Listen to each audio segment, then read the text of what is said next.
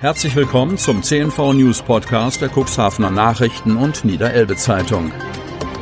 In einer täglichen Zusammenfassung erhalten Sie von Montag bis Samstag die wichtigsten Nachrichten in einem kompakten Format von sechs bis acht Minuten Länge.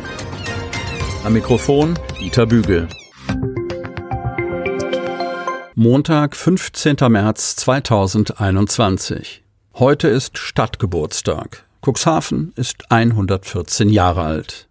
Nach der Stadtgründung bald die dörflichen Strukturen hinter sich gelassen. Heimat, Wirtschaftsstandort, Sehnsuchtsziel. Cuxhaven. Am heutigen Montag, 15. März, feiert die Stadt Cuxhaven ihren Geburtstag. 114 Jahre Stadtrechte. Das ist kein hohes Alter für eine Stadt, deren Ursprünge natürlich schon viel länger zurückliegen. Am 15. März 1907 erhielt Cuxhaven die Stadtrechte verliehen. Per Gesetz hatte der Hamburgische Senat die Umwandlung der Gemeinde Cuxhaven in eine Stadtgemeinde beschlossen. In den Jahren zuvor waren Gemeindegebiet und die Einwohnerzahl kontinuierlich gewachsen. Aus dem ehemaligen drei Gemeinden Alt Cuxhaven, Döse und Ritzebüttel wurde die Stadt Cuxhaven. Über 600 Jahre gehörte Cuxhaven zu Hamburg. Erst 1937 wurde das Stadtgebiet der Hansestadt durch das sogenannte Groß-Hamburg-Gesetz um die damals preußischen Städte Harburg und Altona erweitert. Im Tausch dafür fiel Cuxhaven an Preußen. Gelegen am Weltschifffahrtsweg zeichnet sich Cuxhaven heute unter anderem durch den Hafen, die Fischwirtschaft, neue Energien und den Tourismus aus. Die günstige Lage an der Elbmündung begünstigt Schifffahrt, den Umschlag und die erneuerbaren Energien.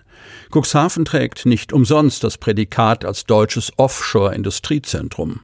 Deutlich länger ist indes die Tradition der Fischwirtschaft.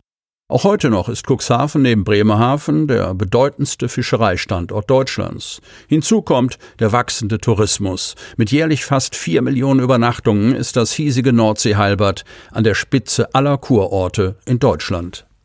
Cuxhaven ist für die Menschen Heimat. Hier sind sie zu Hause, hier fühlen sie sich wohl. Und gleichzeitig ist Cuxhaven ein Ort, an dem viele Menschen gerne ihre Zeit verbringen, abschalten oder einfach die Meeresluft genießen.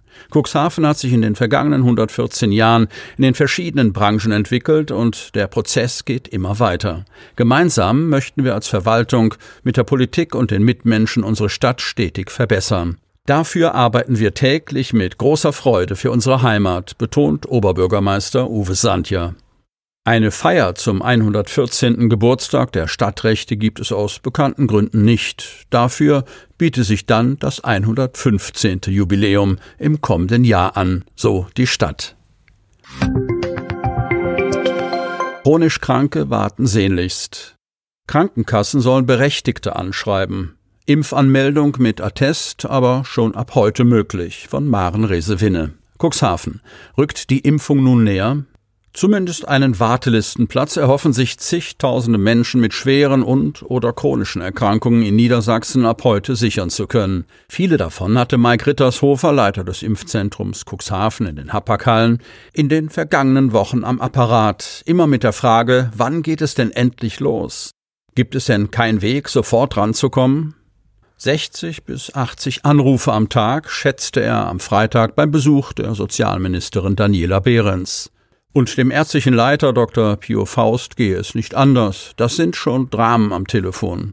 Wir sehen zu, während die Berufsgruppen vorgezogen werden, stellt Bürger Stude fest. Der Cuxhavener ist einer der drei Sprecher des Bürgerforums Cuxhaven, einer Initiative, die sich aus einer Facebook-Gruppe heraus gegründet hat und in der das Impfdilemma auch thematisiert wird. Stude gehört selbst zum Personenkreis der Priorisierungsgruppe 2, so wie die Seniorinnen und Senioren ab 70, Beschäftigte vieler Berufsgruppen und eben die Schwerkranken.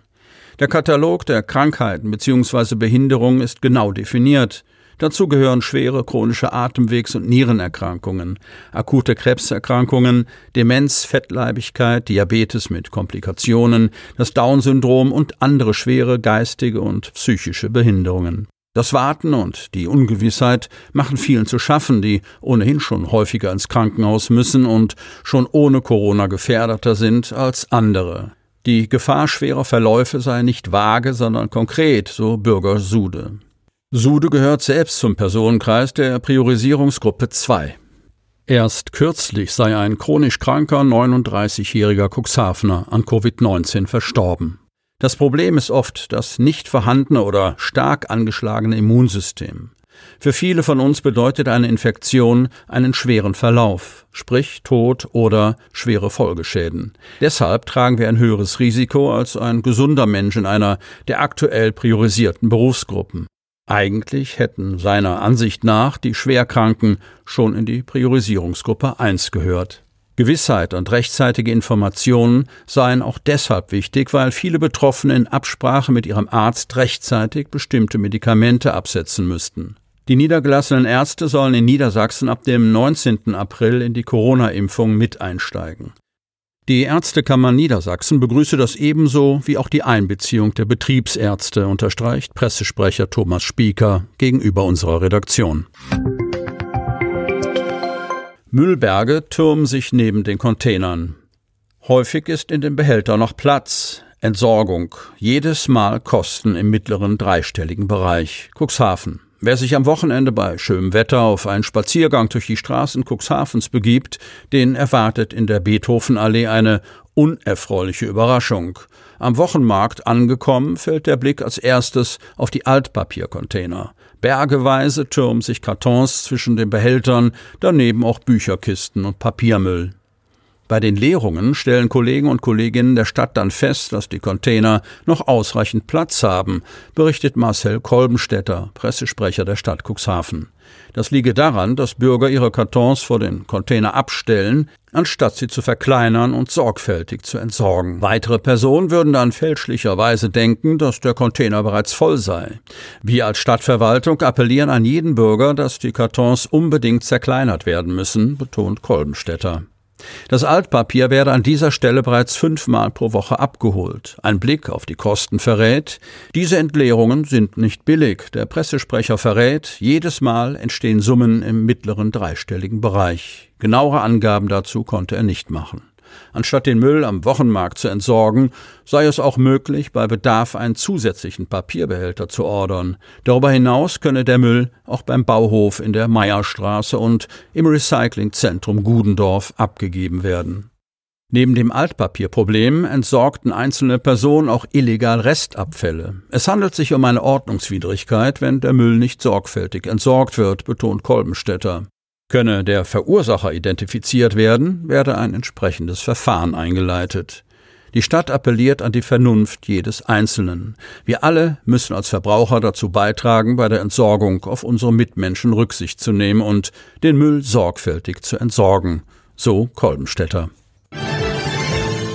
Sie möchten noch tiefer in die Themen aus Ihrer Region eintauchen? In unserem CNV-Themen-Podcast auf Tauchgang gibt's alle 14 Tage per Interview interessante Personen, emotionale Stories und bemerkenswerte Projekte aus dem Landkreis Cuxhaven direkt auf die Ohren.